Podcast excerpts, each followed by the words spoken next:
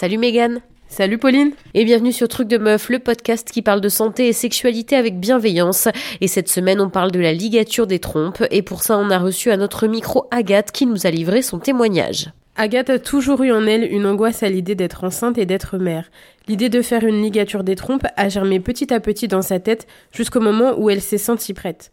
Cette opération est prise en charge par la sécurité sociale et est d'ailleurs reconnue comme une contraception définitive à laquelle toutes les femmes ont droit.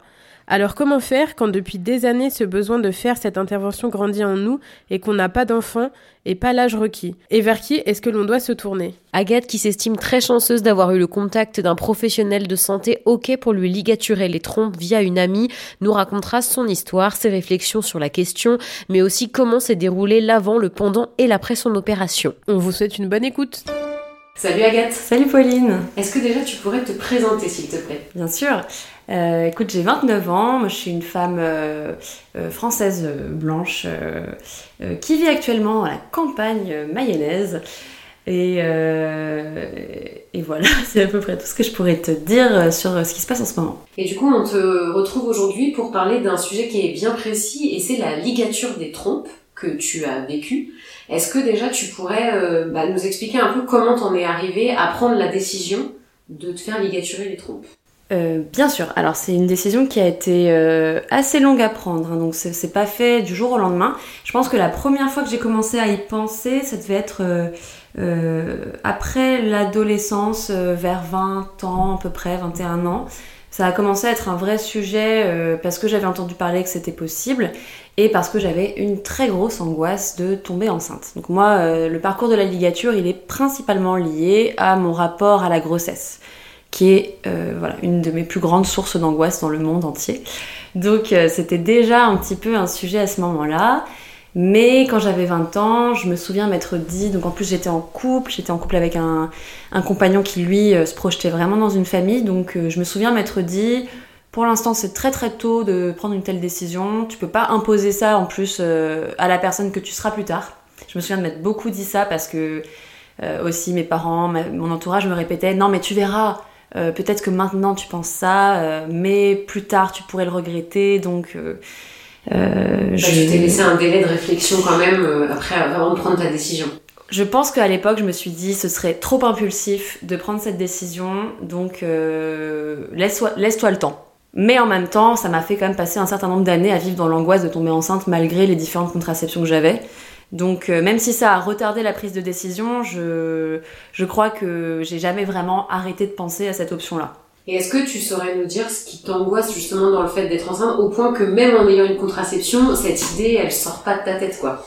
Alors déjà, ce qui est très rigolo, c'est que même aujourd'hui, en ayant fait une ligature des trompes et sachant qu'aujourd'hui mon compagnon a fait une vasectomie, donc vous êtes vraiment protégée. Là, si tu veux, là, on est sur un. Si une grossesse arrivait, c'est je suis la Vierge Marie 2 en fait. Il y a vraiment un truc de l'ordre de c'est pas possible. Même aujourd'hui, ça reste une petite angoisse que j'ai quand même toujours un peu, tu vois. Ou régulièrement, si j'ai du retard euh, dans mes règles, je me dis non, merde, est-ce que, est-ce que ce serait possible? Non, non, quand même. Donc voilà, faut, voilà, faut se dire que malgré tout, euh, franchement, ça, ça a pas encore réglé. Euh, la, perte totale de l'angoisse, mais bon, c'est là je sais que c'est plutôt un problème vraiment à, traiter de mon côté, parce que, parce que là, médicalement parlant, juste, c'est pas possible, quoi. Mais oui, oui, en fait, l'angoisse que j'avais de tomber enceinte euh, et de vivre une grossesse, c'est que euh, mon prisme de la grossesse, il est très lié à l'histoire de ma famille je pense. Euh, l'histoire notamment euh, de ma grand-mère maternelle. Enfin, moi j'en fais cette interprétation, elle est complètement personnelle, hein, mais en tout cas c'est comme ça que j'ai compris. Euh, qui est quand même que voilà, les femmes de ma famille, notamment du côté de ma maman, elles ont beaucoup beaucoup subi leur grossesse. Il y a eu beaucoup de violence et beaucoup d'abus et ça a été des, des... ça n'a pas été des choix en fait en tout cas pour, euh, pour euh, certaines personnes de, de, côté de ma maman, ça n'a pas été des choix. Et euh, je pense que ça a été vraiment transmis comme quelque chose de, de très très subi. moi, je l'ai intégré comme ça.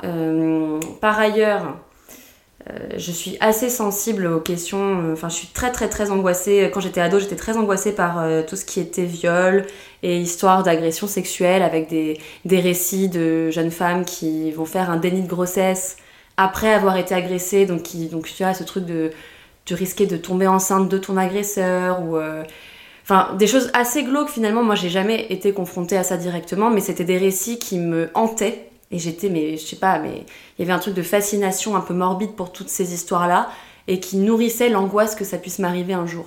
Donc en fait, moi, c'était vraiment un rapport de protection. Euh, j'ai pas envie de me faire agresser et de tomber enceinte. J'ai pas envie de subir une grossesse. De toute manière, dans ma façon d'envisager les choses, une grossesse, ça ne peut être que euh, un alien, euh, une altérité qui vient en fait presque coloniser ton corps. Je pense que c'est principalement le, le ressort. C'est la, colonisation de mon corps par un être vivant. Et donc, euh, j'avais vraiment fondamentalement très peur de vivre ça. Et l'autre, l'autre aspect, c'est qu'en fait, j'avais très peur d'être mère et d'avoir la responsabilité d'un être vivant, mais pour les mêmes raisons en fait, parce que euh, à nouveau dans ma famille et dans mon entourage, j'ai vu euh, ce que ça pouvait être que de pas être dans la mesure de s'occuper d'un enfant ou de, ou de s'en occuper mais en lui procurant pas euh, la protection nécessaire ou les moyens matériels qui feraient qu'il serait en sécurité. J'ai vu que c'était une source de grande souffrance, donc pour moi ça a toujours été en fait un non-sujet quoi j'ai pas envie de ni de vivre ça pour moi ni de vivre ça pour l'enfant potentiel que j'aurais oui, donc c'était une décision, enfin quelque chose que tu as senti, ressenti et vécu très tôt. Et finalement, tu te laisses un peu de temps. Donc tu me disais à 20 ans, 21 ans, tu t'es dit je me laisse du temps. Et combien d'années ça t'a pris pour te dire ok, euh, je suis sûre, je franchis le pas?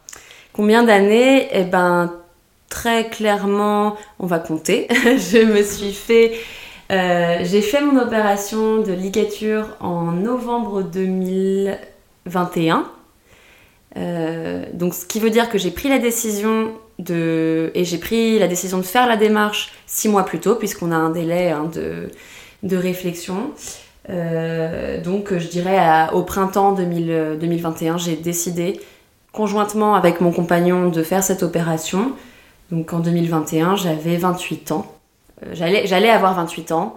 Donc si tu veux, c'est, je dirais que ça a été une réflexion qui a pris une dizaine d'années.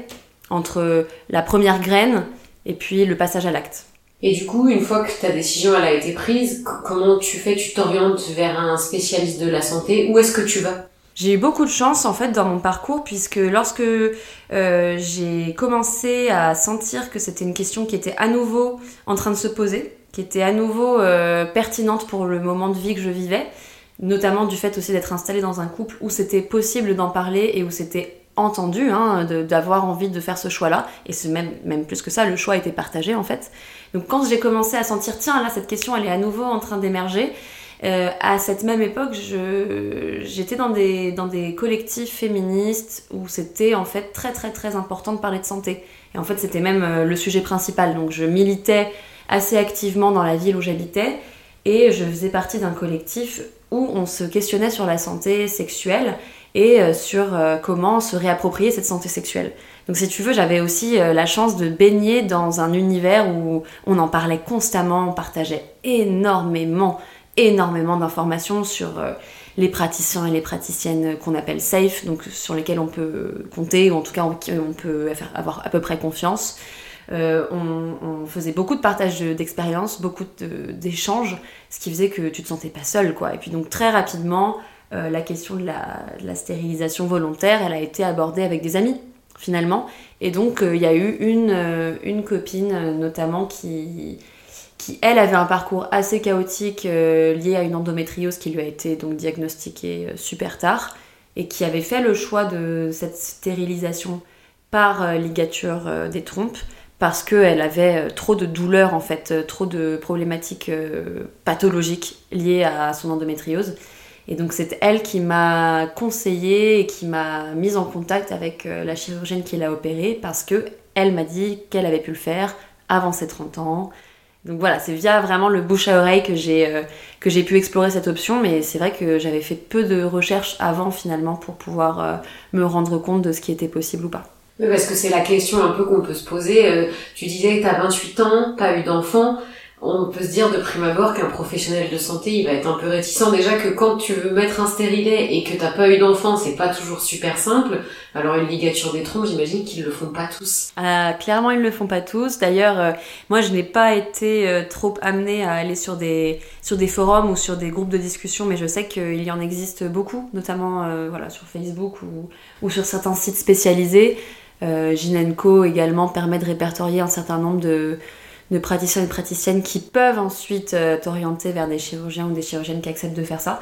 Mais clairement, euh, là, c'est le droit de, tu sais, des médecins à dire, euh, bah non, moi, je, genre éthiquement, ça ne me va pas, donc je, je refuse de faire cette opération. Mais en revanche, ils sont obligés dans ces cas-là de t'orienter vers quelqu'un qui pourrait le faire. Donc c'est-à-dire que même si un, médecin, tout comme pour l'IVG en fait, décide de pas s'engager éthiquement dans cette démarche d'opération, de, d'opération son éthique médicale l'oblige à te rencarder, à te donner euh, un, comment dire, une adresse vers laquelle tu puisses toi te retourner pour quand même avoir le droit à cette opération parce que c'est un droit en fait. Oui, donc ça, ça veut dire que normalement, il suffit d'en faire la demande et de réunir les conditions euh, de santé, j'imagine, pour pouvoir avoir droit à cette opération-là.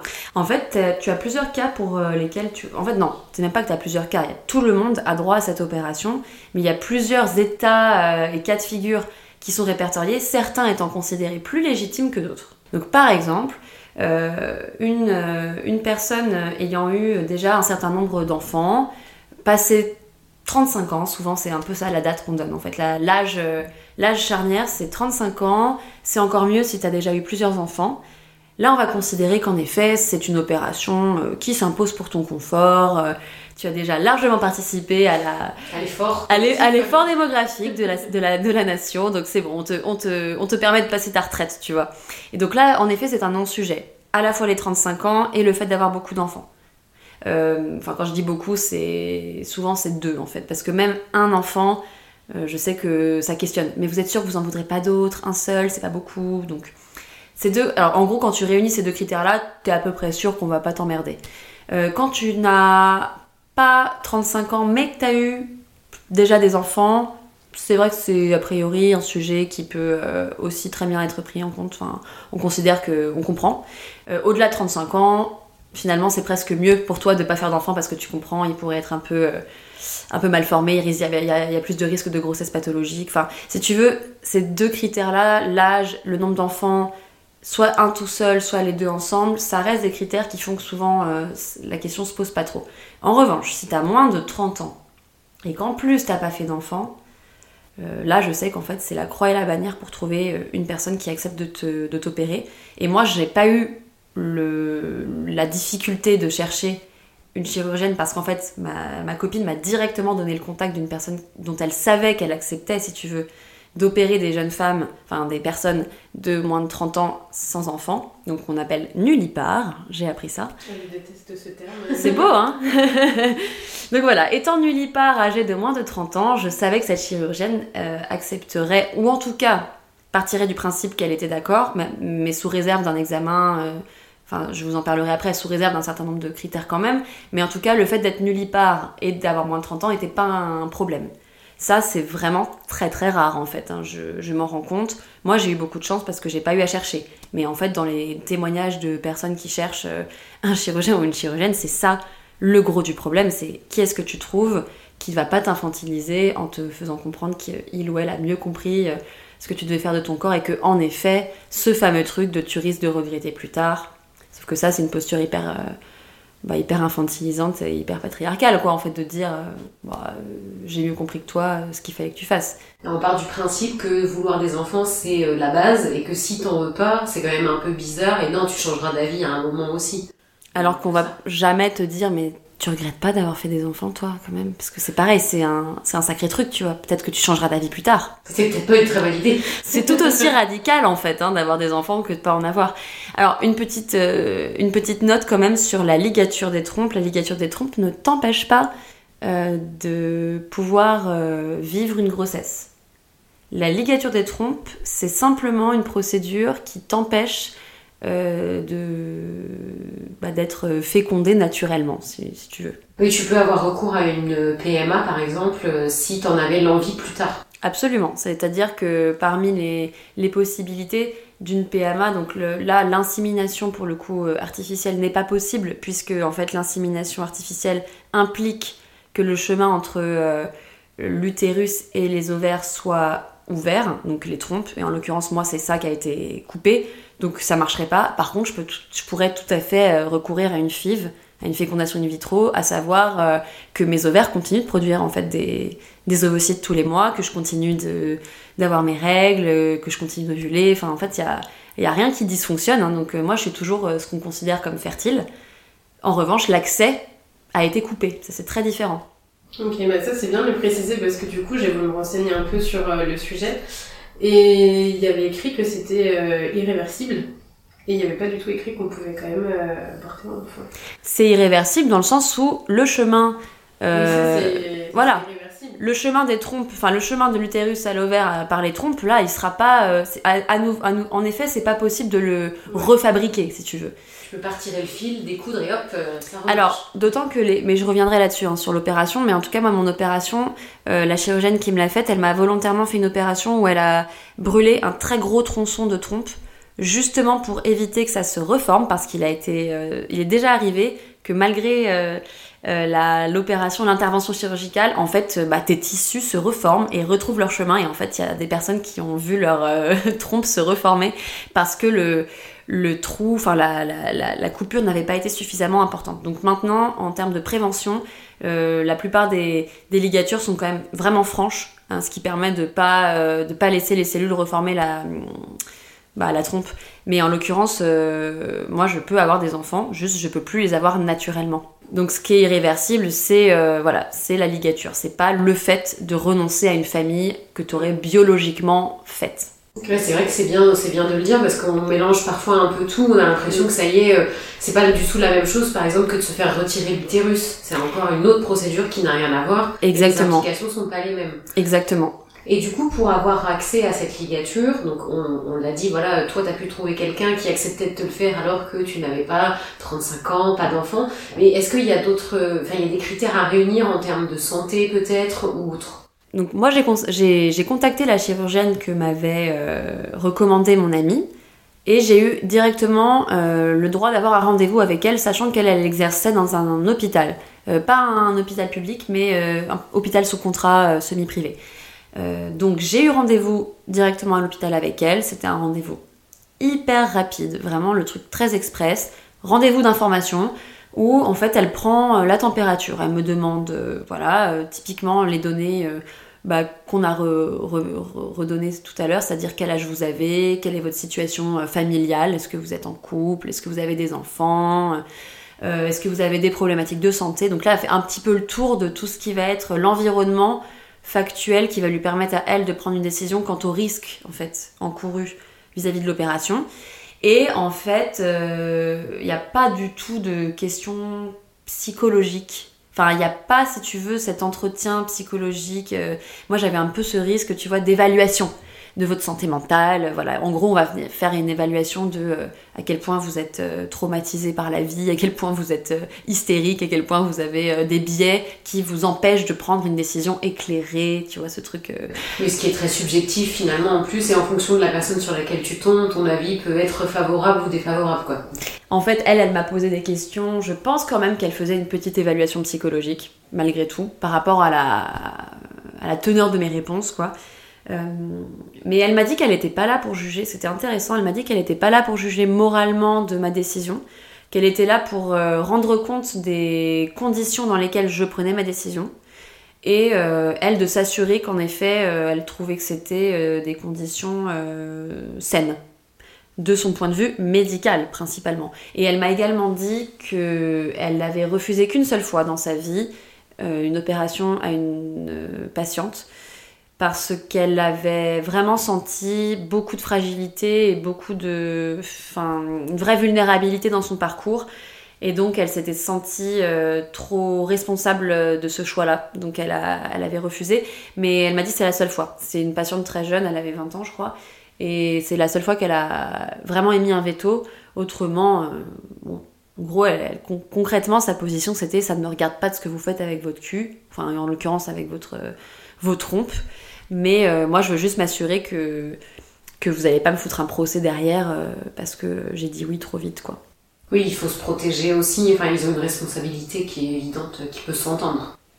Après, je crois que du fait que tu es une. On avait un certain nombre de papiers hein, à signer qui justement venaient attester de notre responsabilité individuelle à nous. Hein. C'est-à-dire que tu décharges l'hôpital et tu décharges la chirurgienne de toute responsabilité quant, on, quant aux conséquences en fait quant aux conséquences de ton opération. C'est-à-dire que si euh, dans un an ou deux, je pète un scandale parce que je, veux, je peux plus tomber enceinte, parce qu'en fait euh, j'ai rencontré un nouvel homme qui lui veut une famille moi aussi, avec lui c'est différent et que je peux pas, bah, je peux pas me retourner contre l'hôpital vis-à-vis de ça. Ce qui est tout à fait logique. Donc tu as eu ce premier entretien et ensuite euh, comment ça s'est passé? Alors je suis quasiment certaine que c'était six mois de latence mais c'est peut-être 4. Je suis désolée, j'ai pas assez bien peaufiné mon sujet, donc à vérifier euh, éventuellement, euh, euh, à préciser lorsque vous sortirez l'épisode. Mais dans mon souvenir, j'avais un délai d'attente de 6 mois de réflexion. Entre le premier, le premier rendez-vous en fait d'information, qu'on appelle un rendez-vous d'information, où là elle va me, me, questionner donc sur mon parcours, pourquoi je veux faire l'opération, vérifier qu'il n'y a pas de problématique médicale, que j'ai pas d'antécédents familiaux compliqués et que voilà ma, ma décision est bien éclairée. Ensuite elle m'explique l'opération, en quoi ça consiste, euh, combien de temps ça va durer, qu'est-ce qu'elle va faire, qu'est-ce que, en quoi va consister la, convalescence, euh, qu'est-ce que ça va impliquer ensuite dans ma vie, hein, comme, comme conséquences concrètes. Hein. Euh, donc en l'occurrence, bah, je vais toujours avoir mes règles, je vais toujours avoir euh, mes cycles hormonaux, mais bon, elle t'explique un petit peu tout ça, et puis point. Et tu repars avec ça et tu réfléchis. Et ensuite, quand tu es prête, c'est-à-dire euh, dans le délai donc, de réflexion imposé, de 4 ou 6 mois, je suis désolée, je ne sais plus, tu recontactes l'hôpital en disant c'est bon, moi j'ai toujours envie de faire cette opération, je suis toujours partante, j'ai bien réfléchi, j'ai respecté le délai, on planifie euh, une opération. En l'occurrence, ce qui s'est passé, c'est qu'en fait, euh, on a planifié l'opération lors du premier rendez-vous, c'est-à-dire euh, bah, 4 à 6 mois à l'avance, parce qu'elle avait un délai d'attente tellement long qu'elle m'a dit si vous attendez de me prévenir une fois passé le délai de réflexion, vous allez encore attendre 6 mois avant d'avoir une opération en fait. Donc on planifie maintenant, je vous mets un créneau tout de suite, comme ça dans tous les cas, vous avez votre délai d'attente. Si jamais vous changez d'avis, vous avez absolument le droit. Vous rappelez l'hôpital, on annule le rendez-vous. Voilà. Mais au moins, si vous êtes toujours sûr de votre décision, le rendez-vous est pris, ça ne retarde pas davantage euh, l'opération parce qu'en fait, souvent, les personnes qui font ça, et moi c'était mon cas, là c'est très identitaire en fait comme, euh, comme choix, c'est vraiment vraiment important en termes existentiels et donc du coup chaque mois, chaque semaine compte t'as vraiment envie de la faire cette opération, t'en as vraiment besoin. Et donc attendre, c'est quand même très pénible, ça peut beaucoup euh, jouer sur euh, la santé mentale, ça peut être très lourd. Donc c'est vrai que c'est chouette de pouvoir se dire, ok, le rendez-vous il est fixé, là je suis obligée de faire mon délai d'attente euh, légal. Bon, qu'à cela ne tienne, en plus ça me prépare un peu, et au moins à la fin, à la clé, j'ai mon rendez-vous et je sais que ça va se passer quoi. Ouais, c'est intéressant du coup de voilà que tu euh, ce délai quand même, même si on sent bien que toi tu es sûr de toi, de, pouvoir quand même réfléchir aux implications. Et du coup, tu nous disais qu'elle t'a expliqué l'opération. En fait, ça dure combien de temps? Comment, comment ça se passe après concrètement? Bah, Une fois que tu as fait ton premier rendez-vous d'information et que tu as passé ton délai de réflexion, tu reviens à l'hôpital pour un rendez-vous de un rendez-vous préopératoire euh, avec l'anesthésiste où euh, ils te font un bilan hein, de pareil ton, où t'en es euh, physiquement, tes antécédents médicaux pour vérifier qu'il n'y a pas de risque lors de l'anesthésie. Parce qu'en fait, l'opération de la ligature se fait par célioscopie. Et donc la célioscopie, c'est une opération qui implique trois incisions au niveau de l'abdomen et euh, du, pubis, puisque tu vas avoir une petite caméra introduite à l'intérieur du ventre pour te repérer, et qu'ensuite euh, il, faut, il faut que les instruments puissent passer. Donc tu as trois petites incisions qui sont faites, une, une célioscopie, c'est forcément sous anesthésie générale. Donc euh, il fallait faire ce rendez-vous préopératoire euh, pour justement déterminer comment allait se passer l'anesthésie. Et alors ensuite, une fois que ça s'est fait, bah, t'as ton rendez-vous, ton heure. Euh, moi je crois que j'avais rendez-vous à midi, mais elle m'avait prévenu, elle m'avait dit vous êtes la dernière à passer.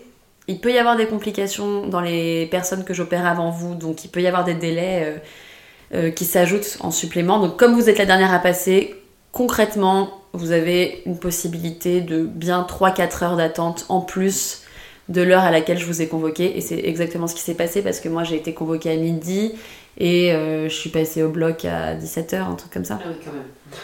Voilà, donc j'ai eu un petit moment euh, sympathique à, bien attendre. Donc en plus, c'était à poil. Dans une chemise d'hôpital euh, avec les petits chaussons d'hôpital et le petit bonnet d'hôpital. Euh, donc dans un confort euh, ultime, vraiment bonheur plus plus plus, avec la radio, genre c'est Chéri FM à fond dans la, dans la salle d'attente. Donc au début on est, on est 3-4 patientes à attendre et c'est vrai que la tension est hyper perceptible. donc la radio est à fond, personne se regarde, tout le monde se dit hum, ça prend du temps, c'est un peu long. Et puis tu sais les petits regards en coin où tu vois que t'es la dernière en plus, donc il y en a une, deux, trois avant toi, et tu te dis, oh, ça va être long. Euh, plus ça écrème, plus le temps passe, plus les patientes sortent et se font opérer. Donc finalement, je me suis retrouvée à être la dernière toute seule dans la salle d'attente. Donc là, j'ai enlevé la radio, j'ai pu faire un peu de, de, temps calme, je me suis écouté des podcasts, je me suis, euh, je me suis fait mon petit temps pour moi et là, j'avoue que c'était assez cool. Et, euh, et, ensuite, donc, le moment où on vient de chercher, donc c'est une infirmière qui vient de chercher pour l'anesthésie. Elle te met, au bloc. Euh, il faut savoir qu'il faut pas porter de piercing avant. Moi, j'avais eu un petit peu peur parce que j'avais fait un piercing euh, peut-être euh, trois semaines avant. Et j'étais encore obligée de le garder parce qu'il était en train de cicatriser. Donc j'étais en panique. Je me disais merde, je vais pas pouvoir faire ma ligature parce que j'ai ce putain de piercing. Ou alors il va falloir que j'enlève mon piercing, mais du coup j'ai trop le seum. Et, et, en fait, non, ça va, ils me l'ont laissé. Mais de manière générale, c'est comme n'importe quelle opération, il faut vraiment pas avoir de bijoux, pas de piercing, tout ça. Euh, ils te demandent de traser aussi avant pour euh, faciliter euh, voilà l'opération. C'est à peu près tout ce qu'il y a à faire. Bon, évidemment, il y avait un test PCR à faire, j'ai failli oublier de le faire, donc pareil, au dernier moment. Moi, j'étais en mode, c'est bon, je vais à l'hôpital, je vais faire mon opération, c'est cool, j'ai rien à prévoir. Et puis, en fait, la veille, j'ai re-regardé le truc qu'il m'avait envoyé. Et en fait, il y avait quand même un certain nombre de choses à faire. Donc, le test PCR, se raser, ne pas. fallait être à jeun aussi avant d'y aller. Donc moi, pareil, j'ai mangé un peu à l'arrache et je me suis rendu compte qu'en fait, j'avais pas trop le droit de manger. Donc, Heureusement qu'il y avait beaucoup de retard. Voilà, et, ben, exactement, en fait, c'est ce qui m'a servi. Je me suis dit, mais heureusement qu'ils me prennent 5 heures plus tard parce qu'en fait, du coup, là, c'est bon, je suis dans les délais euh, à jeun. Mais je, leur je leur aurais pas dit, j'aurais trop eu peur de pas me faire opérer, donc je pense que je leur aurais pas dit. En soi, je suis pas sûre qu'il y ait beaucoup de risques, mais bon, J'avoue, c'était pas bien.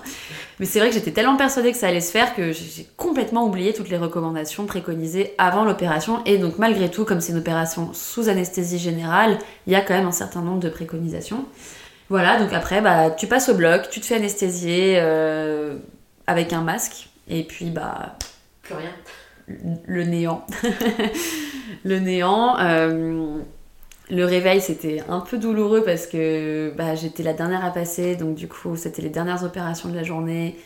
Les personnes qui étaient en salle de réveil, elles avaient le seum parce qu'on avait eu beaucoup de retard, donc elles étaient plus censées avoir de personnes en salle de réveil, donc elles étaient fatiguées, donc elles avaient un peu la flemme, je pense, mais je comprends. Donc c'était, le réveil était pas du tout agréable. Moi, j'ai très très mal vécu le réveil, mais ça a pas duré très très longtemps.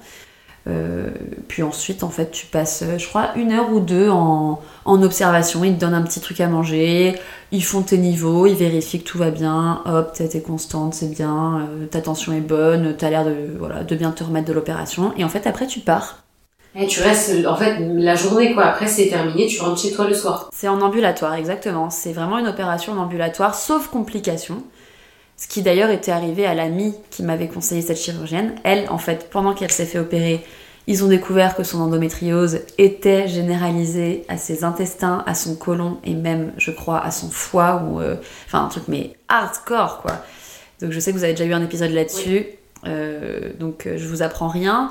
Et elle, pour le coup, en fait, le fait de faire cette célioscopie pour la ligature des trompes, ça a permis à sa médecin de diagnostiquer une endométriose à un stade euh, qui était un stade quasiment euh, là de l'ordre du, risque mortel quoi. C'est-à-dire qu'on on, lui a vraiment dit heureusement que vous avez fait ce choix de vous ligaturer parce que finalement sinon vous, auriez sûrement fait une hémorragie interne dans les, dans les mois à venir quoi. Là au point où vous en étiez donc là, en l'occurrence, typiquement dans ce genre de cas, tu restes évidemment à l'hôpital. Mais quand tout se passe bien, en l'occurrence, moi, en gros, j'ai le parcours de la ligature parfaite, aucun problème pathologique, euh, votre, votre système, euh, votre, enfin, votre, comment on appelle ça vos organes génitaux sont en très bonne santé, il euh, n'y a rien à dire, l'opération s'est passée sans problème, on a directement trouvé notre chemin, on a fait le truc, ça s'est bien passé, voilà, vous rentrez chez vous le soir. Euh, je crois qu'au final, j'ai dû rester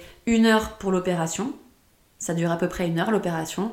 euh, peut-être 2-3 heures après en réa, et puis, enfin en réa, en, En réveil. en réveil, pardon, ça n'a rien à voir, en réveil et puis en, en ré- collation, le Oui, temps de se surveillance, voilà. Et puis en fait après, euh, tu repars chez toi. En revanche, il faut absolument quelqu'un pour venir te chercher parce que euh, c'est quand même un petit peu douloureux de marcher. Euh, c'est pas conseillé de repartir en bus ou en transport. Vaut mieux quand même quelqu'un qui puisse venir te chercher en voiture et te ramener et passer la nuit avec toi. Moi, c'est ce qu'on m'avait vraiment recommandé. Ne pas être seul, au moins pendant les 24 heures qui suivent l'opération, ne serait-ce que juste pour euh, prévenir n'importe quelle complication inhérente à ce genre d'opération. C'est la base, quoi. Et du coup, tu disais que tu avais eu un petit peu mal pour marcher après. Est-ce qu'il y a eu d'autres choses derrière? Parce qu'on sait déjà juste qu'une anesthésie générale, c'est pas anodin. Comment ça s'est passé après? Alors moi, j'ai appris, je ne savais pas, j'étais hyper choquée, qu'en fait, quand tu te fais anesthésier, t'es intu- t'es entubé. T'es intubé, pardon. Ce qui n'est pas la même chose. Quand tu te fais anesthésier, t'es intubé pour respirer parce qu'en fait on coupe ta respiration et on te médicalement on, on te fabrique une fausse respiration et en fait t'as la tête en bas. Enfin bref, j'ai appris plein de choses sur la l'anesthésie générale où j'étais là genre bah, j'aurais bien aimé le savoir avant en fait parce que par exemple pendant la salle de- enfin, au moment du réveil j'avais hyper mal à la gorge j'avais l'impression d'avoir euh, passé 5 heures dans un concert à gueuler et je comprenais pas du tout pourquoi et en fait euh, L'infirmière m'a dit bah oui, euh, vous aviez un tube dans la bouche, c'est normal quoi. Moi j'étais ah bon, bonne nouvelle, je savais pas. Pareil, donc on te met la tête en, enfin la tête en bas, les pieds en l'air. je sais pas pourquoi, honnêtement en fait je sais même plus pourquoi ils m'ont pas vraiment expliqué. Donc ton corps il est quand même dans une position un peu spécifique pendant une heure. Et euh, la célioscopie, ce qui est très particulier, c'est qu'en fait c'est une opération. Comme je disais, il y a plusieurs petites incisions. Il y en a une au niveau du nombril, et deux au niveau du pubis. Moi j'en ai eu une au milieu, hein, quasiment euh, à l'entrée du pubis, et une euh, sur le côté gauche, voilà, au niveau, au niveau du bas-ventre. Donc c'est des petites incisions. Il y en a une qui sert à mettre la caméra, une je pense que ça doit être pour les instruments, et une en fait euh, qui permet d'envoyer du gaz pour soulever le ventre afin de libérer en fait la, la place à l'intérieur de ton corps. L'idée c'est de, on va soulever la peau de ton ventre pour euh, bah, en fait euh, voir ce qui se passe. Sinon tous les organes ils sont écrasés les uns sur les autres en fait. Donc ça permet en fait à la chirurgienne ensuite de se déplacer beaucoup plus clairement, beaucoup plus, de, naviguer avec beaucoup plus de visibilité. Et donc euh, ton ventre, il est, euh, bah, c'est un ventre en ballon de baudruche tout le temps de l'opération. Et ensuite, ils essayent de vider un maximum le gaz qu'ils t'ont mis dans le corps, mais il en reste un petit peu. Et donc, en gros, ils te préviennent que pendant 2-3 jours, tu risques d'avoir des courbatures euh, dans les épaules, dans le cou, dans le dos, dans les reins. Et surtout, tu risques de sentir des trucs un peu chelous dans ton corps. Et donc, moi, c'est ce qui m'est arrivé. Courbature dans les épaules à fond. J'avais l'impression d'avoir euh, d'avoir fait la nage du papillon pendant 10 km, quoi. Courbature dans le dos et dans les épaules aussi. Et un truc très bizarre, c'est que j'avais l'impression d'avoir comme des espèces de gouttes d'eau qui remontaient dans ma colonne vertébrale et dans mon, et dans mon corps. Tu sais, comme si t'avais de l'eau emprisonnée qui faisait glou glou glou glou glou glou glou et que ça remontait ou que ça redescendait en fonction de comment je me positionnais quand j'étais allongée, quand j'étais debout. Et c'était hyper bizarre. Et en fait, euh, enfin, ouais, ou c'était comme des bulles d'air, tu vois, je savais pas vraiment. euh, J'essayais d'imaginer ce que ça pouvait être. Et ça, en fait, a priori, c'est extrêmement normal. Euh, en fait, ton, ton corps a encore du gaz et il faut l'éjecter. Donc, soit ça s'éjecte euh, parce que bah, juste c'est intégré euh, dans tes cellules et ça finit par se dissoudre, soit genre tu pètes à mort ou, ou voilà, je te dis, t'as, des courbatures dans les épaules. et c'est comme ça que ça finit par se, par s'intégrer, mais c'est très bénin, hein. c'est c'est pas du tout censé apporter le moindre risque à ta santé, juste c'est un petit peu désagréable. Et d'ailleurs, le lendemain, les, infirmières euh, du service de chirurgie m'ont rappelé justement pour savoir comment ça allait, comment s'était passée ma première nuit, ma première journée, est-ce que j'avais des, des courbatures, est-ce que j'avais des symptômes. Et en fait, elles m'ont rassurée, elles m'ont dit euh, toutes les personnes qui se sont faites opérer avant vous le même jour, on les a appelées avant et elles nous ont toutes dit la même chose. Donc ne vous inquiétez pas, c'est normal. Limite, on aurait été étonnés si vous aviez pas eu des courbatures, ça aurait été bizarre. Et du coup, d'ailleurs, tu disais que ils, ils brûlent la peau, donc en fait, elles, elles insèrent des outils. Et moi, j'entends ligature, je me dis, il y a une couture. Enfin, tu vois, ils font quelque chose comme ça, mais pas du tout, en fait. Euh, en fait, ce qui se passe quand tu as une célioscopie pour une ligature des trompes, c'est quand on vient couper ta, une première trompe, ça se fait en deux temps, la première puis la deuxième, à un endroit, on coupe à un autre endroit, et ces deux bouts-là, on vient les cautériser pour vraiment que ça se referme. Donc c'est un petit peu intrusif quand même. C'est pour ça que tu peux avoir euh, tout à fait euh, légitimement des douleurs au niveau du bas-ventre et au niveau des, voilà, de, bah, de, de, sous l'abdomen, tout ça, c'est que c'est en fait euh, quand même un peu brûlé, quoi. Donc euh, c'est normal que ça fasse un peu mal. Et est-ce que ça a eu une incidence après, bah, justement, sur euh, ta sexualité Ou même, justement, tu disais que tu as toujours tes règles. Est-ce que tu peux avoir des problématiques, ta flore vaginale qui est modifiée, des choses comme ça Ou est-ce que toi, t'as rien eu de particulier derrière? En fait, c'est un. Si tu veux, la ligature des trompes, c'est simplement une opération technique. C'est-à-dire que ça ne change vraiment strictement rien au fonctionnement de ton corps. Donc tu peux, en l'occurrence c'est mon cas, n'avoir aucun dérèglement hormonaux de manière générale, être réglé de manière tout à fait, euh, euh, comment dire, euh, stable. En l'occurrence, moi, en fait, mon fonctionnement corporel et notamment bah, mes cycles hormonaux et tout ce qui était en lien avec mes organes génitaux, ça a toujours été plutôt cool même si, euh, même si j'ai quand même beaucoup de douleurs pendant mes règles, mais je peux pas vraiment me plaindre. C'était très réglé, c'était très simple. J'ai jamais été euh, pathologique par rapport à ça, j'ai eu de problème par rapport à ça. Bah, ça continue comme ça. Point. Euh, après, une personne qui allait avoir des difficultés, je sais pas, ses règles un petit peu instables ou douloureuses, de l'endométriose, des cycles hormonaux archi vénères et tout ça, ben ça va pas changer non plus, si tu veux. Le seul aspect qui se différencie d'avant, c'est qu'on a coupé un accès, euh, presque un chemin d'accès, mais pour moi c'est vraiment technique en fait, tu vois, c'est, enfin mécanique. On a coupé un fonctionnement mécanique participant plus généralement à tes organes génitaux et à ton, et à ton système euh, de, reproduction, mais c'est tout. En aucun cas on a un impact sur tes hormones, sur, euh, sur le reste de ton cycle, en aucun cas, tu vois, c'est uniquement mécanique. À la différence pour le coup de l'hystérectomie où là, euh, l'hystérectomie ça va être vraiment, on va enlever un organe, euh, enfin en l'occurrence l'utérus, donc tu pourras plus avoir tes règles puisque tu n'auras plus d'endomètre, tu vois. Et ça va aussi jouer sur tes hormones. Moi, euh, moi j'ai absolument aucune différence avec avant, si ce n'est que le chemin est bloqué.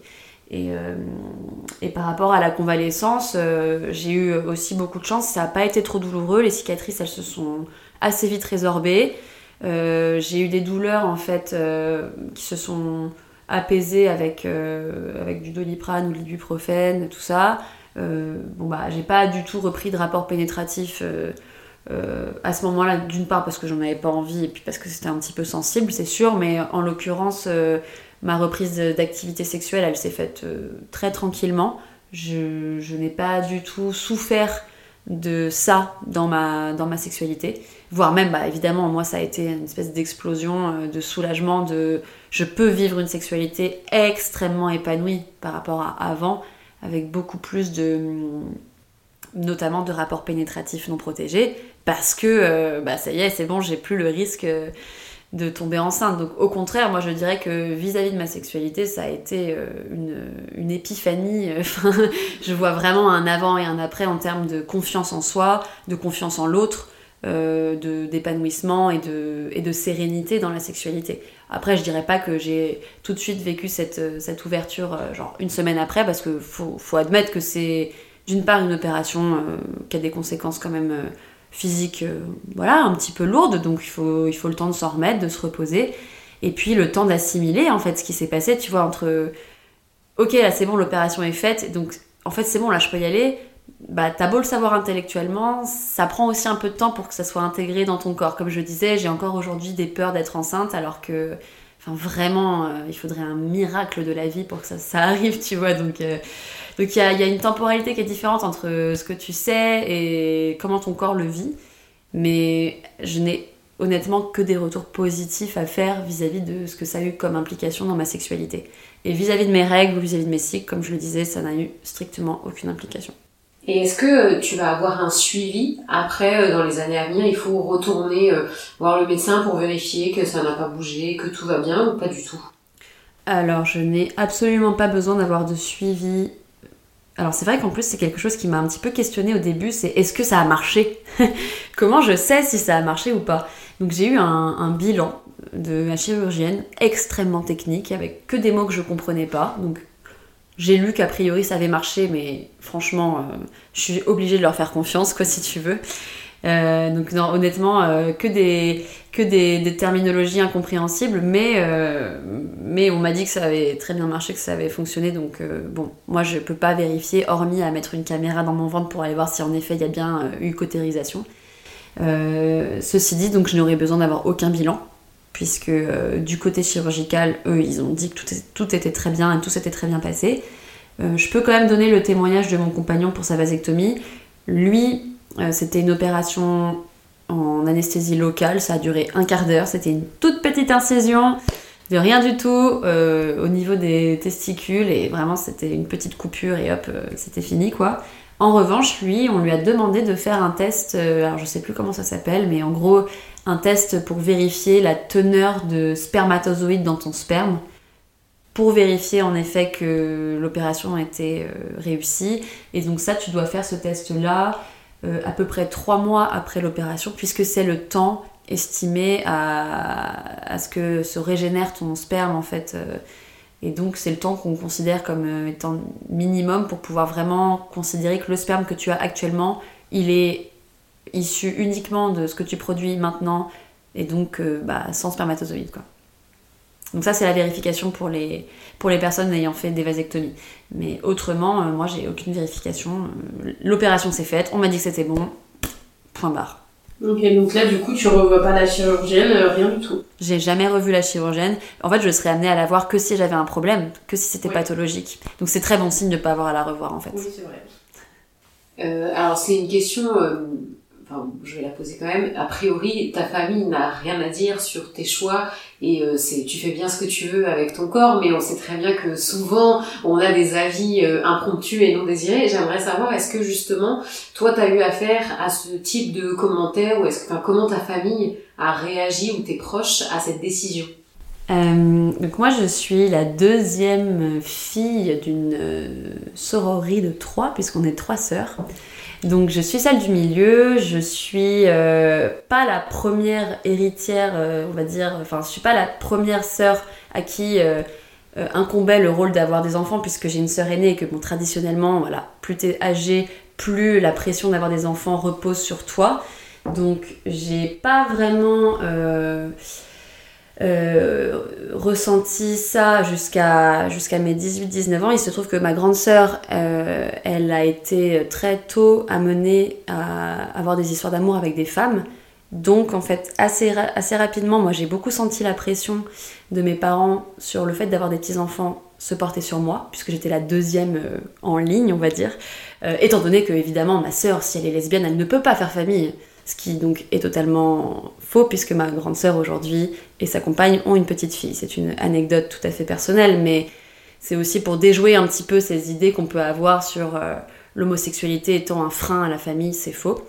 Euh, donc en fait très rapidement vers mes 18-19 ans, je pense que d'ailleurs c'est pas pour rien que j'ai commencé à me poser la question de la ligature à ce moment-là, j'ai reçu une forte, très très très très forte pression de mes parents, euh, bah, quant au fait que j'allais faire famille et que c'était vraiment sur moi qu'on comptait pour avoir des petits-enfants tant attendus, tant espérés, euh, puisque vraiment j'ai l'impression que voilà, l'objectif des gens, en tout cas dans ma famille, c'est d'avoir des enfants, puis ensuite d'avoir des petits-enfants, et c'est à peu près vraiment les seules choses qui comptent dans la vie. Donc c'était une énorme pression pour moi, un sujet très très compliqué, euh, très source d'angoisse et de beaucoup d'engueulades, beaucoup d'incompréhension, ça cristallisait énormément de tensions, et encore aujourd'hui hein, dans ma famille. Euh, d'autant plus que moi j'ai souvent été euh, dans des relations longues avec des hommes, donc vraiment le terreau était parfait pour projeter que j'allais pouvoir faire des enfants. Donc ça y allait vraiment très quotidiennement des remarques du genre bon alors c'est pour quand?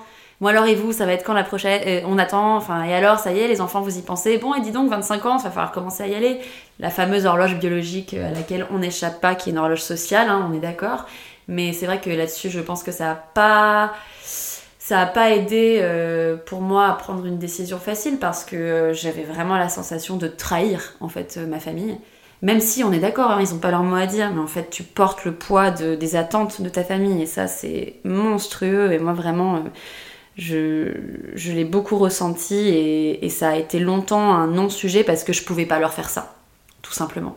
Et le fameux tu peux pas nous faire ça quand même. Hum, hum, hum, non mais attends, tu, dis ça maintenant mais tu changeras d'avis. Et je pense tu vois que ce que j'avais intégré, ce que je disais tout à l'heure sur quand euh, j'avais 20 ans et que euh, je pouvais pas me faire ça à moi non plus en fait, c'est que tout le monde m'avait tellement dit mais oui là euh, peut-être que t'es jeune, peut-être que t'as envie de liberté, de voyager, tu te projettes pas là-dedans mais tu verras, tu verras.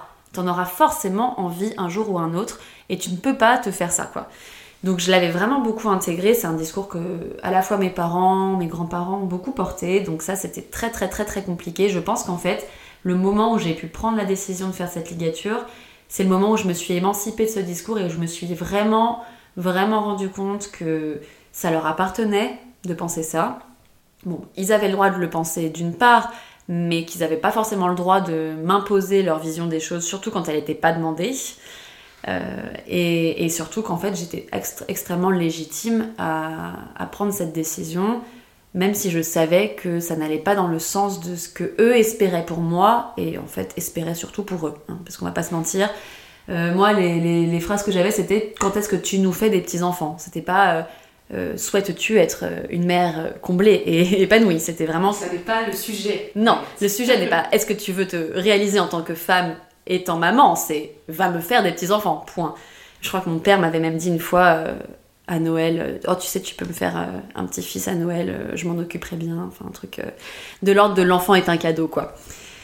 Bon, et donc ça c'était vraiment un sujet très compliqué, ce qui fait que mes parents, j'ai choisi de ne pas leur en parler, et donc j'ai choisi de ne pas leur en parler avant, j'ai choisi de ne pas leur en parler pendant que je prenais la décision, et j'ai choisi de ne pas leur en parler depuis. Donc mes parents ne sont pas au courant. En revanche, euh, mes sœurs sont au courant, puisque c'était un sujet très important dans ma vie. Donc euh, j'avais vraiment beaucoup besoin de le partager avec elles, de me sentir soutenue hein, aussi. Euh, c'était très très important pour moi qu'elles sachent que j'ai fait l'opération, qu'elles puissent voilà, prendre des nouvelles. En fait, j'avais vraiment besoin de sentir qu'il y avait une, une solidarité de ce côté-là. Et puis, je pense que j'avais aussi besoin de sentir qu'elles me comprenaient, qu'elles me soutenaient, euh, qu'elles allaient dans mon sens et que voilà, qu'elles me jugeaient pas par rapport à cette décision. Donc, euh, donc voilà, il y a certaines personnes de ma famille de confiance, euh, ou en tout cas pour qui je savais que le sujet serait pas trop difficile à, intégrer, à qui j'en ai parlé. Malheureusement, aujourd'hui encore, le sujet avec mes parents, je ne peux pas l'aborder. J'ai pas envie de l'aborder parce que d'une part, j'ai pas vraiment envie de les confronter à quelque chose qui sera très dur pour eux. J'ai pas non plus envie de m'en prendre plein la gueule, à vrai dire. Et même si je leur fais confiance quant à leur capacité à prendre sur eux et à essayer d'être heureux pour moi, j'aimerais bien leur accorder ça en fait, le, bénéfice du doute de ils peuvent se mettre à ma place et, et être heureux pour moi, mais je sais qu'ils vont beaucoup en souffrir. Donc pour l'instant, c'est un sujet que j'ai souhaité ne pas aborder. Après, régulièrement dans les conversations de famille maintenant, je pense d'ailleurs au dernier Noël où mon grand-père m'a demandé pourquoi je voulais pas d'enfant, j'arrive à formuler les choses euh, sans que ce soit acté que j'ai fait une opération de stérilisation volontaire, mais qui fasse bien comprendre que ça n'arrivera jamais, tu vois. Du genre, euh, bah moi en fait mon mode de vie fait que je pense que c'est pas adapté pour euh, s'occuper dans de bonnes conditions d'un enfant, et donc c'est pour ça que je sais que je ferai pas d'enfant. Et juste, j'ai pas dit que je me suis fait ligaturer, mais j'ai quand même bien fermé la porte. Et en fait, ça, ça fait que c'est plus trop un sujet. Et là, j'ai l'impression qu'avec la répétition de ce genre d'informations depuis quelques années, euh, tout le monde semble avoir un peu intégré la perspective que, en effet, Agathe n'aura probablement pas d'enfant. Bon, ok, on n'en parle pas plus, mais au moins on arrête de l'emmerder avec ça, quoi. Oui, ça y est, t'es prise au sérieux dans ce que tu dis, quoi.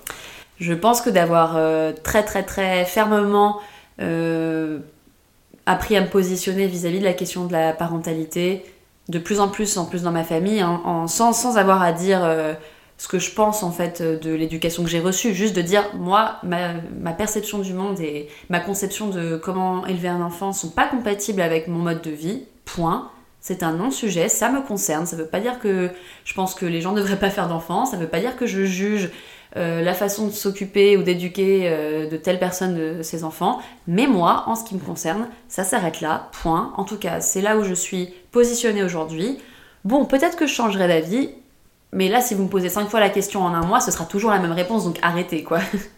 Est-ce que peut-être pour terminer, tu aurais euh, un conseil à donner à des jeunes femmes ou des moins jeunes qui envisageraient de se faire ligaturer les trompes, les trompes quelque chose que tu voudrais rajouter là-dessus?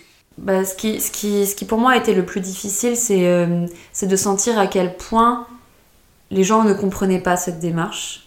Et, et, et en fait, surtout à quel point les gens euh, étaient condescendants ou infantilisants vis-à-vis -vis de cette démarche par rapport à une posture, tu vois, c'est ce que je disais tout à l'heure, euh, de, de j'ai mieux compris la vie toi, je vais t'expliquer. Euh, tu vois, là tu penses ça maintenant, mais en fait euh, tu vas regretter plus tard. t'es pas assez vieille, t'as pas assez d'expérience. Quelque chose qu'on retrouve beaucoup de manière générale dans les discours, à la fois médicaux, mais toute la société, bah, sur le corps des femmes. On te dit en fait tu sais pas ce que tu dois faire de ton corps, tu sais pas ce que tu veux faire de ton corps. Et d'ailleurs, t'as pas le droit de prendre une décision hein, vis-à-vis de ton corps parce que finalement, ton corps, il t'appartient pas. Il appartient à une société qui veut que tu, que tu enfantes ou que tu sois bonne ou que tu sois belle ou que tu sois mince, enfin des choses comme ça. Je trouve que ça s'apparente vraiment beaucoup à, toutes les injonctions hein, qu'on peut recevoir euh, à droite à gauche. Et donc, moi, j'ai trouvé ça très très long et très difficile de me sentir légitime dans ce choix-là, tout simplement parce que j'avais l'impression que ça m'appartenait pas en fait et, que j'avais pas beaucoup de retours de personnes qui me disaient mais en effet tu fais ce que tu veux. Et quand bien même tu fais ce que tu veux c'est euh, tu fais ce que tu veux mais en fait la décision elle est pas grave. Du coup tu mets pas ta santé en danger. Tu t'empêches pas de faire famille si un jour tu veux avoir des enfants. Enfin la seule décision euh, la seule mauvaise raison de faire ça ce serait pour euh, faire plaisir à quelqu'un ou pour correspondre à tu vois un modèle à une norme faire ça pour pour des raisons qui t'appartiennent pas, quoi. Donc euh, c'est surtout, euh, je dirais, arriver à, à, nourrir suffisamment de confiance en soi pour pouvoir se sentir légitime dans cette décision malgré euh, toutes les injonctions paradoxales qu'on reçoit au quotidien dans nos discours quand on est une femme. Et je voulais dire autre chose aussi. La médecin, quand la chirurgienne, quand on a fait le, le, quand on a fait l'entretien, elle m'a demandé donc pas vraiment pourquoi je voulais faire la, ligature, mais un peu quand même, parce que bon, elle, faisait le, elle testait de savoir un petit peu quelles étaient les raisons, quelles étaient les raisons. Et elle m'a demandé donc voilà si, c'était pour euh, euh, pour une question de contraception, et je lui ai expliqué que je faisais la ligature parce que je souhaitais ne pas pouvoir enfanter, enfin pas non pardon, que je souhaitais ne pas pouvoir tomber enceinte, enfin être enceinte, euh, et que c'était vraiment une question de santé pour moi, de santé mentale en fait, la perspective de risquer euh, d'avoir un, fœtus et donc du coup de devoir passer par euh, une IVG, de devoir passer par la réflexion de est-ce que je le garde ou pas. En fait, je ne voulais pas avoir à vivre ça. Et, euh, et c'était très bizarre parce que quand je lui ai expliqué ça, je lui ai aussi dit que mon compagnon faisait une vasectomie. Parce qu'en fait, de son côté à lui, c'était également très identitaire. Il voulait pas en fait prendre le risque jamais de, de, faire que ces gamètes entraînent la, fabrication d'un être humain. Quoi. On a tous les deux un rapport en fait grande culpabilité vis-à-vis de la de faire, euh, de, faire des enfants et, on n'avait pas envie de vivre euh, avec cette peur-là. Et quand je lui ai dit ça, la, chirurgienne, elle m'a vraiment dit Ah, euh, donc en fait, vous, vous, avez une relation libertaire, quoi. Vous, vous souhaitez pouvoir coucher à droite à gauche, parce qu'en fait, souvent, un des deux partenaires fait l'opération et ça suffit. Puisque la question, c'est de la contraception. Donc c'est genre, si tu veux juste pas tomber enceinte et pas risquer d'avoir un bébé avec ton mec, Bon, bah, il y en a un des deux qui fait l'opération. Souvent, c'est la vasectomie parce que c'est beaucoup moins lourd et beaucoup moins pénible. Et puis voilà, toi, t'es tranquille. Et quand je lui ai dit, non, non, nous, euh, en fait, on fait l'opération chacun et chacune, elle était là, mais pourquoi? Ça sert à rien, en gros, un seul suffit. Et donc, euh, elle comprenait pas et je lui ai expliqué, c'est pas juste une histoire de on veut pouvoir baiser sans capote en fait. Parce que après elle, m'a dit ah, du coup vous voulez pouvoir euh, avoir des relations autres extra-conjugales. Euh, j'étais là mais c'est pas du tout la question. La question elle est identitaire, elle est existentielle, c'est qu'on a besoin d'être dans des corps qui sont non reproducteurs, des corps sexués, des corps cis parce que moi je m'identifie complètement euh, à une femme, mais non reproducteurs. Et ça, elle avait vraiment beaucoup de difficultés à l'entendre et donc je dirais pas que c'est un conseil, mais mais je, voudrais aussi rappeler, si ça peut aider, que enfin, franchement, on n'est on pas vraiment loin de, des questions de, transition de, genre, en fait. Il faut pouvoir se sentir dans son corps à l'aise, et si ça passe par le fait d'avoir un corps non reproducteur alors qu'il est censé l'être, bah, c'est un droit et c'est enfin, hyper légitime, quoi. Et je trouve ça très très compliqué quand on est une femme cis et qu'on peut avoir des enfants et que bah, c'est censé être euh, le chemin... Euh, tout tracé, bah, je trouve ça très compliqué de s'affirmer en tant qu'identité là-dedans. Euh, parce que bah, c'est pas normal, il n'y a pas de raison, il n'y a pas de pathologie, il n'y a rien qui fait que tu devrais pas pouvoir avoir des enfants. Et c'est quand même un droit euh, de, dire mon, corps il fonctionne, mais je, je souhaite l'empêcher de pouvoir fonctionner. Et ça, moi je trouve ça très important. Donc c'est voilà, si je peux donner un peu un conseil, c'est de se sentir légitime dans tous nos choix corporels, même s'ils sont contre-intuitifs, même si enfin, les gens ils trouvent qu'il y a pas de problème et qu'en fait ça te fait pas grand chose d'être euh, sous pilule ou d'avoir un stérilet, c'est pas grand chose, c'est bon. Faux. Alors déjà totalement faux, mais si juste en fait c'est une angoisse existentielle au quotidien, bah vous avez le droit de la vivre, vous avez le droit d'aller jusqu'au bout de cette démarche et euh, vous avez le droit de vivre sereinement avec ça, sans vous culpabiliser le reste de votre vie, de vous être amputé d'une possibilité incroyable qui est de donner la vie. voilà, faites ce que vous voulez de votre corps, c'est tout ce que j'ai à dire. Merci beaucoup Agathe. Allez, de rien, c'était un plaisir. On espère que cet épisode vous a plu et que l'histoire d'Agathe a pu vous réconforter dans votre choix, quel qu'il soit, sur la ligature des trompes. Si vous avez des questions sur cette intervention, n'hésitez pas à vous tourner vers un professionnel de santé. N'oubliez pas que se faire ligaturer les trompes est un droit et que personne ne devrait poser de jugement sur votre choix. Et quant à nous, on vous dit à la semaine prochaine pour un nouvel épisode. Ciao les meufs